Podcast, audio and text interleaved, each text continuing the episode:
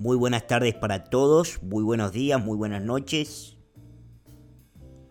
Confiamos que en la posteridad estos episodios del podcast histórico, Un Café con Franco, edición América Elige, histórico porque estamos posiblemente frente a la elección presidencial de los Estados Unidos más tumultuosa y espectacular en muchos sentidos, no necesariamente positivos o negativos, pero espectacular al fin, que tengamos recuerdo y que, y que estén registrados en la historia al menos moderna de los procesos electorales en la principal democracia presidencialista del mundo. Hace apenas una hora una hora y piquito, a las 4 y moneda de la tarde, hora de Buenos Aires, de este 5 de octubre de 2020, a 28 días de las elecciones principales que tendrán lugar el 3 de noviembre, habló el médico Sean Conley, el médico de la Casa Blanca del presidente de los Estados Unidos, Donald Trump. He leído y escuchado por ahí a muchos que hablan del doctor John Conley o de los médicos que tiene Trump. Los médicos que ustedes ya pueden haber visto incluso en la televisión argentina,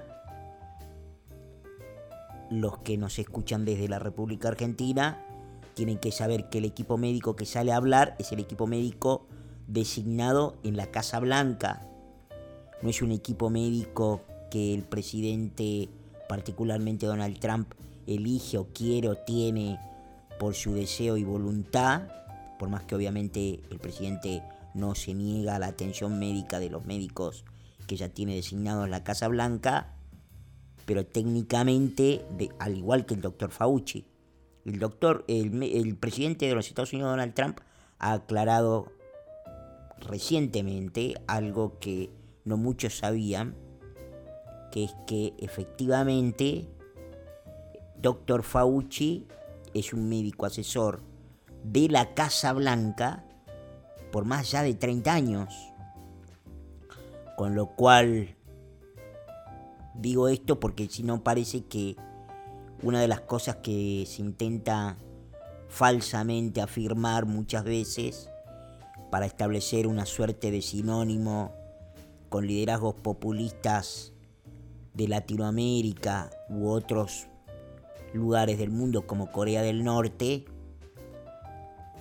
es que el presidente hace del Estado su propiedad privada, que pone y saque a diestra y siniestra, que la llegada del presidente Trump supone una disrupción o una interrupción en políticas de Estado que definen, por ejemplo, en este caso, los Estados Unidos.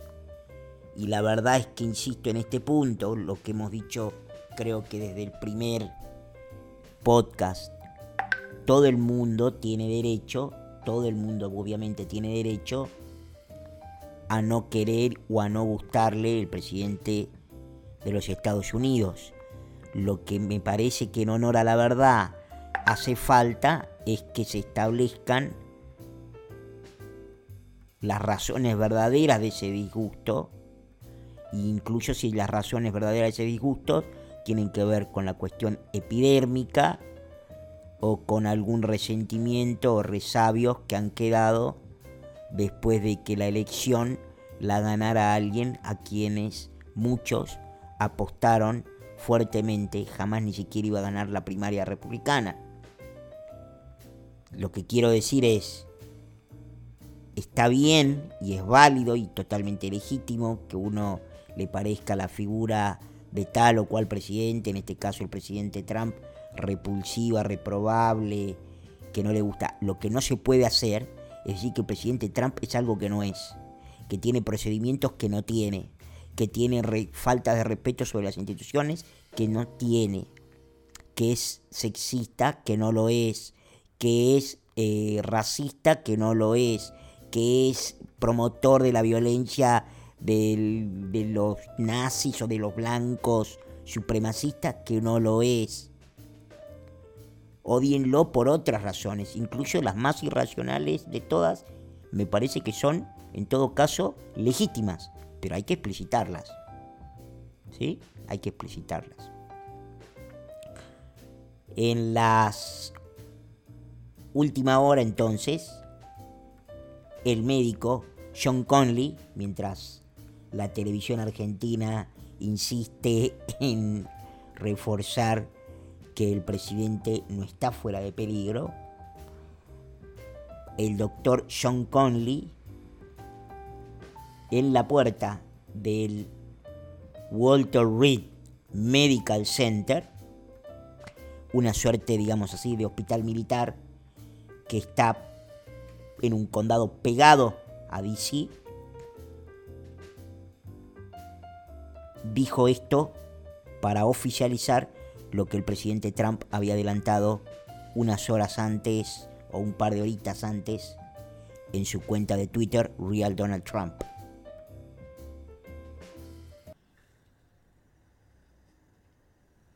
Good afternoon, everyone. Thank you for being here. Over the past 24 hours, the President has continued to improve. He's met or exceeded all standard hospital discharge criteria. He'll receive another dose of remdesivir here today, and then we plan to get him home. It's been more than 72 hours since his last fever. Oxygen levels, including ambulatory saturations and his work of breathing, are all normal. Though he may not entirely be out of the woods yet, the team and I agree that all our evaluations, and most importantly, his clinical status, support the President's safe return home, where he'll be surrounded by world class medical care 24 7. I'd like to bring Dr. Dooley up to review some more specifics. El jefe del equipo que lo atiende al presidente acaba de ser específicamente claro.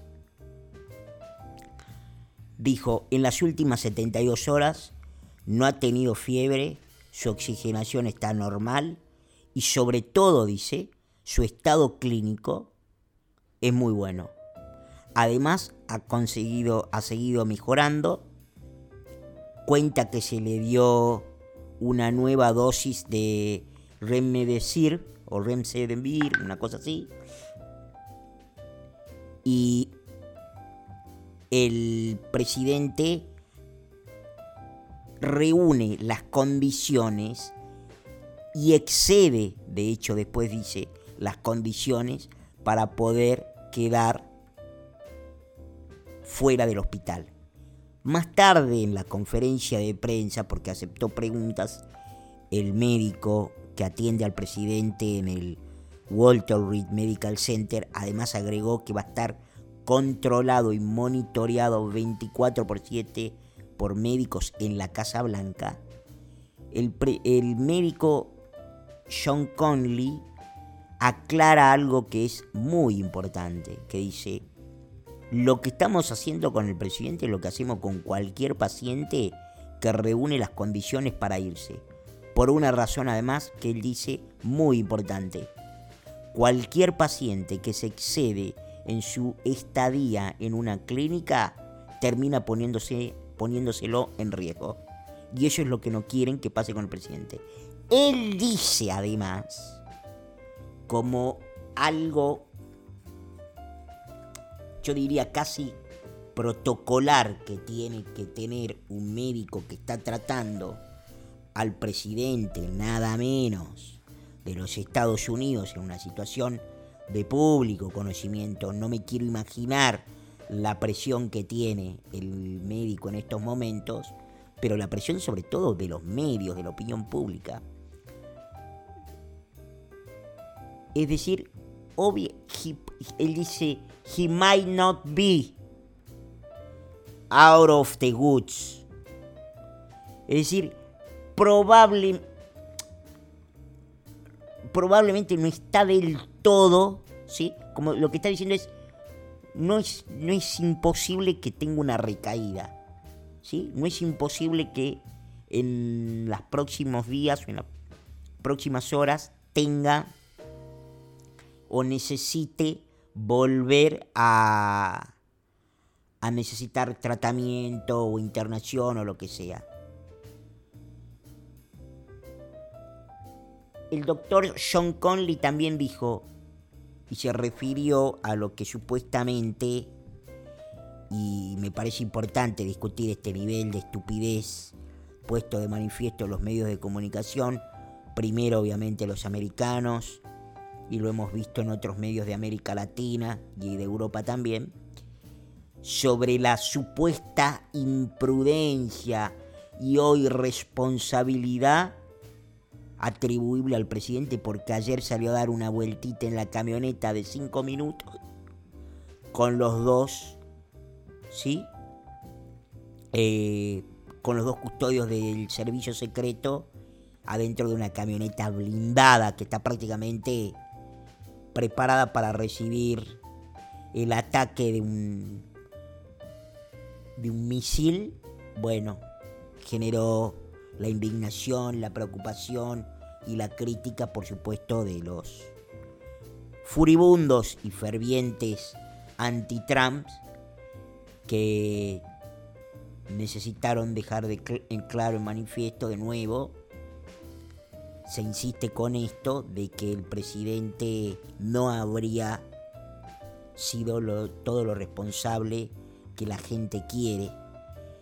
El, médico John Conley aclaró que el presidente ha sido un excelente paciente y aclaró, y no tengo por qué, y no tenemos ninguna evidencia que indique lo contrario, por qué tomar o poner en duda sus declaraciones. Dijo que el presidente de ninguna manera los ha presionado para hacer algo que no corresponde. De hecho, el mismo médico es el que dijo, nos pareció prudente trasladar al presidente para tenerlo 24 por 7 adentro de la clínica que pudiera necesitar, cualquier cosa que pudiera necesitar, no hay que estar con el tema de trasladarlo. ¿Qué significa la externación del presidente Donald Trump? Políticamente es una bomba positivísima para el presidente. Porque de alguna manera, al igual que Bolsonaro, prueba el punto del presidente. Estamos ante una enfermedad de una letalidad bajísima, seguramente descendiendo, y que en los Estados Unidos ha encontrado un descenso del 85% en su tasa de letalidad. El presidente al contrario de nuestros ricos y famosos del medio ambiente local, se lo cuento sobre todo para muchos que nos escuchan desde afuera de la Argentina, en lugar de hacer un festival del hiperpositivismo y volver y cambiar rotundamente su mirada y su visión sobre el digamos así, sobre el coronavirus y sobre lo que en general esto significa, ha dicho, hemos desarrollado bajo la administración Trump realmente muy buenas drogas y conocimiento. Y dijo, no tengan miedo del COVID no dejen que, el que los domine y que domine su vida. Y dice, me siento mejor que hace 20 años. Este mensaje es consistente y concordante con lo que escuchamos desde el primer día de los médicos cuando les tocó hablar a la hora de referirse a la situación del presidente, que fue una de las primeras cosas que a mí me llamó la atención cuando lo internaron al presidente, que el médico dijo su estado de ánimo es impresionantemente bueno. ¿Qué fue lo que dijo hoy el médico? Es un excelente paciente, su estado clínico es excelente. Sus ganas de externarse y su ratificación de que el miedo es el peor enemigo para enfrentar esta enfermedad y su positivismo en términos de recuperación me parece que son definitorios y una extensión de lo que efectivamente es lo que Trump está intentando vender. ¿Qué vende Trump? Persuasión. ¿Cuál es la persuasión? De que Estados Unidos puede ser grande de nuevo ahora que cayó después del ataque chino. Les recuerdo lo siguiente para quienes no venían siguiendo por ahí la campaña de los Estados Unidos. Antes de marzo, antes de febrero, en los rallies el presidente le preguntaba a la gente, ¿qué nos gusta más? Make America Great Again como logo o eslogan, mejor dicho, de la campaña o Keep America Great, es decir, mantengamos a América grande. Y ganaba por afano Keep America Great. Keep America Great es, ya lo conseguimos, mantengamos este camino. El presidente no vende, hagamos grande de nuevo América a Estados Unidos, porque no lo consiguió. Lo vende ahora y quiere persuadir al electorado, y me da toda la impresión de que lo ha hecho, y que lo está haciendo, porque Estados Unidos ha estado bajo el ataque del virus chino, que en este caso incluso ha golpeado lo más alto del poder. Fíjense ustedes el grado de impacto del virus generado o salido de la dictadura comunista china. Ha golpeado al principal jefe de Estado de Occidente, al hombre llamado comúnmente por los medios masivos de comunicación e históricamente desde hace ya mucho tiempo, al hombre más poderoso del planeta. Está en duda si eso es así. En cualquier caso, el ataque es formidable.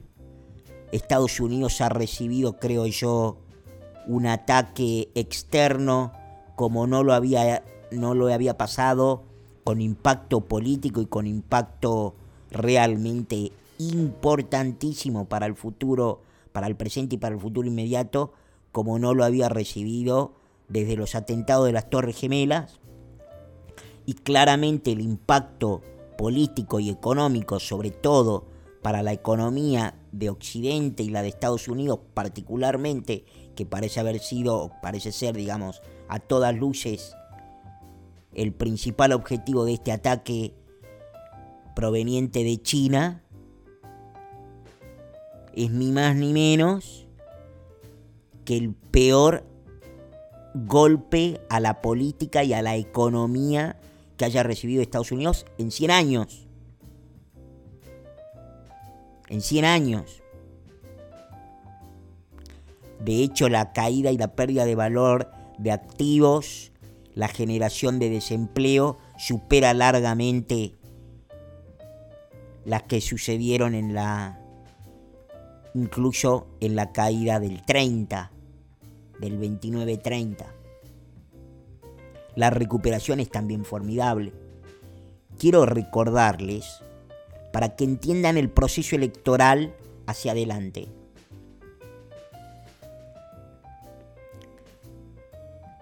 Estados Unidos, la mayoría de los norteamericanos que perdieron trabajo, que son alrededor de 20 millones de desempleos, de gente desempleada, que generó la crisis por el virus COVID-19 o SARS-CoV-2, como ustedes quieran llamarlo, cuando estaba en 14.7, los expertos le decían a los ciudadanos que habitan los Estados Unidos, esperamos y proyectamos que la próxima medición nos va a dar alrededor del 20% de desocupación. En cambio, lo que sucedió, y eso está directamente vinculado a una decisión del presidente de los Estados Unidos, al Estado federal y a la Trump Administration, mal que les pese.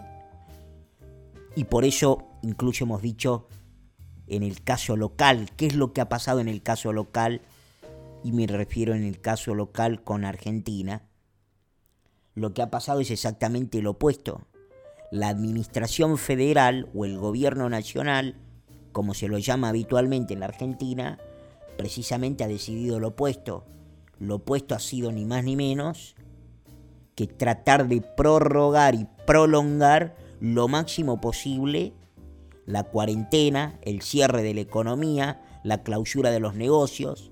De hecho, después de 200 días, las escuelas, los colegios, las universidades, cualquier institución educativa en la República Argentina permanece cerrada. Lo que ha pedido el presidente de los Estados Unidos ya hace meses es exactamente lo contrario.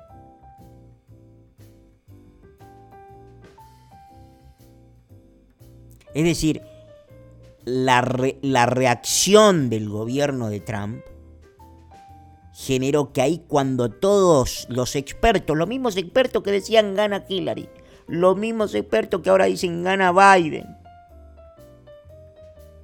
después hay repetidores, eso es otra cosa. Los mismos expertos que decían la economía de Trump va a hacer colapsar a Estados Unidos la economía de Trump va a generar una deuda inmanejable. La economía de Trump va a producir una escalada inflacionaria como nunca ha habido, y estoy citando de memoria, como nunca ha habido en los Estados Unidos en la historia reciente. Nada de eso pasó. Esos mismos expertos son los que ahora terminaban pronosticando y proyectando que probablemente el presidente iba a tener una dificultad en su salud mucho más parecida a la que experimentó Boris Johnson, el premier del Reino Unido, que lo que le pasó a Bolsonaro.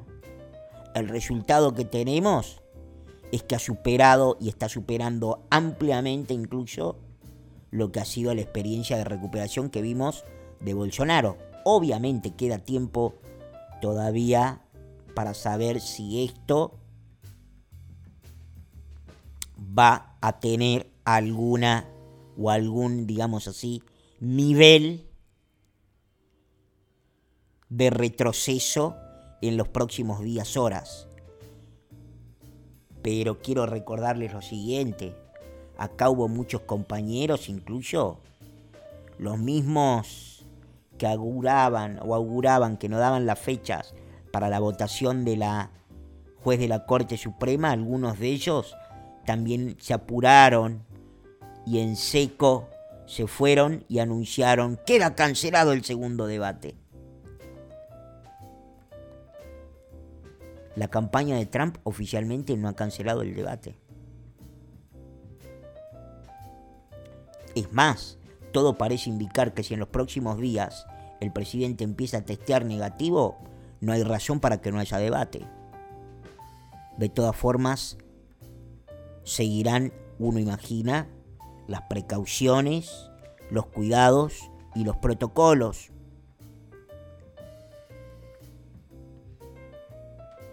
La recuperación de Trump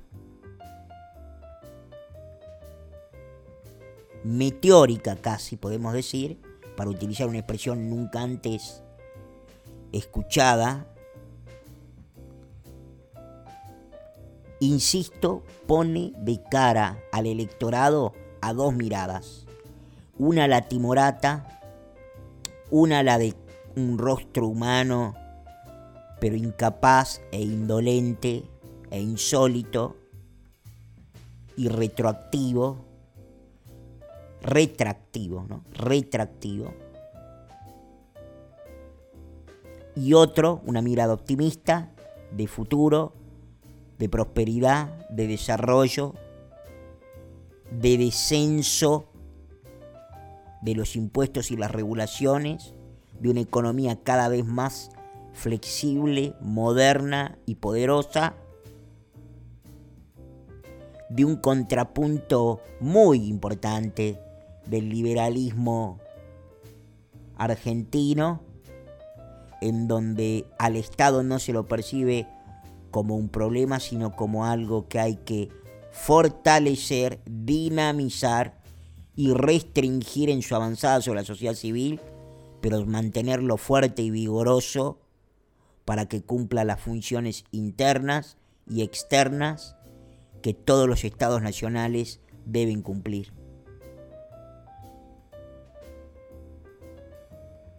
Antes de finalizar nuestro episodio, me interesaba compartir con ustedes de todas las encuestas publicadas en los últimos días y en las últimas horas, me interesaba mucho compartir una que está realizada por Harvard,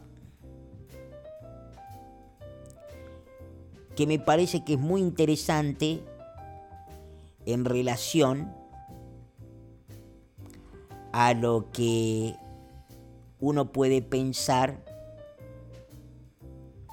como un fenómeno ocurrido en el 2016 que podría estar a punto de repetirse ahora. Dos o tres cosas que me parecen muy interesantes. Harvard, Harvard, ¿sí? Harvard y Harris Paul, ¿sí? Harvard es la Universidad de Harvard, ¿estamos de acuerdo? Realizó una encuesta entre el 22 y el 24 de septiembre y le preguntaron a sus encuestados dos cosas que me parecen muy interesantes. Nacional, encuesta nacional. La primera le preguntaron, ¿usted cree que los medios son duros o suaves con Joe Biden? La mayoría dijo son suaves. 62%. El 38% son duros. Dijo son duros. Duros en este caso quiere decir obviamente estrictos o malos o negativos o contrarios o críticos. En este caso del candidato el vicepresidente Joe Biden. La misma pregunta se la hicieron a sus encuestados respecto del presidente Donald Trump. Do you think the media is hard or easy on Donald Trump? Perdón por la pronunciación, Arguin Bay. El 65% dijo que, la, que medios son duros en contra de Trump. Críticos, antagónicos, negativos. Y el 35% dijo que son suaves, favorables. La segunda encuesta que me resulta muy importante, que tiene incluso mayor impacto electoral, pero un comentario que quiero hacer sobre lo que acaba, sobre el número que les acabo de contar. Insisto, Harvard, ¿eh? es una encuesta realizada por Harvard, ¿sí? La Universidad de Harvard. Y Harry Paul es una de las encuestadoras más viejas, ¿sí? Y más largas y más extensas de los Estados Unidos. Lo que me parece que nos dice esta encuesta es lo siguiente, más allá de cómo la gente vaya a votar y más allá de quién gane el 3 de noviembre. Y también independientemente de cuándo finalmente esté el resultado conclusivo o concluyente. La gente no come vidrio. ¿Qué es lo que a mí me dice esto? Que la gente no come vidrio. Eso me dice. No hay ninguna segunda lectura posible a esa. La gente, repito, no come vidrio. el, el, el 62% piensa que los medios son blanditos con Biden. Y el 65% son los mismos encuestados, ¿eh? piensan que los medios son injustos, críticos, contrarios, negativos a Trump. Decir, la gente no come vidrio. Independientemente, repito, después de quién vayan a votar.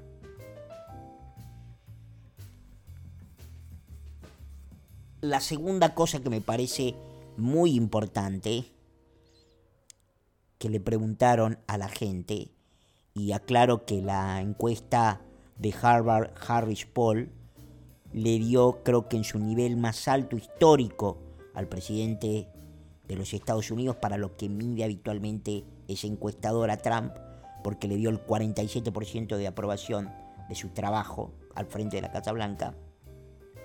Pero le preguntaron a la gente, ¿quién piensa usted que su vecino probablemente vaya a votar?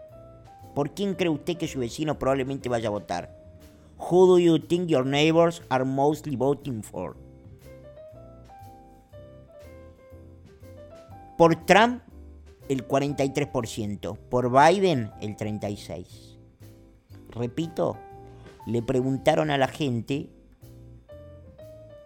a la misma gente que dice, che, los medios son muy blandos con Biden, mayoritariamente, y son muy duros con Trump, le preguntaron, ¿y tu vecino vos a quién pensás que va a votar? A Trump el 43%, a Biden el 36%. ¿Qué es lo que pasó en el 2016? Según incluso los propios encuestadores.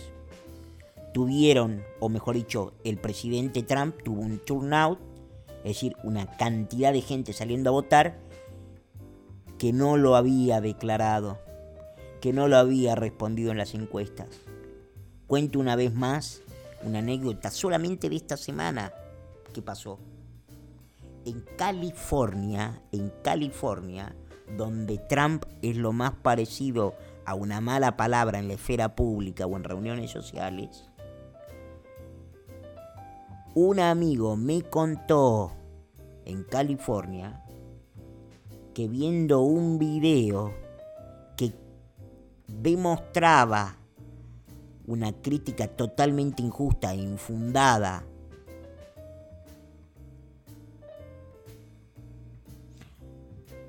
de los medios al presidente Trump, se lo estaba mostrando mientras caminaban por la calle y le dijo, Shh, baja.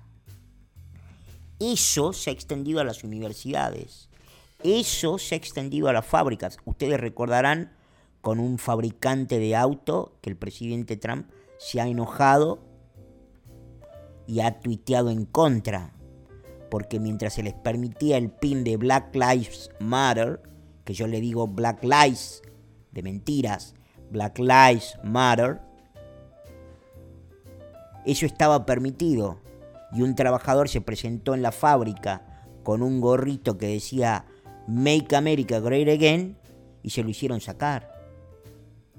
O si ustedes quieren, le cuento la vergüenza de American Airlines, que los sindicatos impidieron que los trabajadores de la compañía puedan, por ejemplo, utilizar un pin en sus trajes de MAGA, Make America Great Again, sin embargo, estaba permitido el de BLM, Black Lives Matter.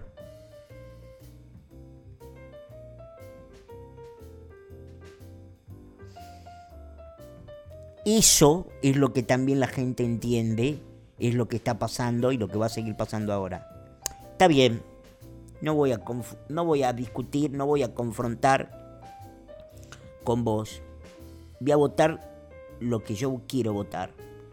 La mayoría, repito, en una encuesta realizada por Harvard Harris Poll, dice la gente va a votar, el 43% dice, yo creo que van a votar por Trump y solo el 36% por Biden.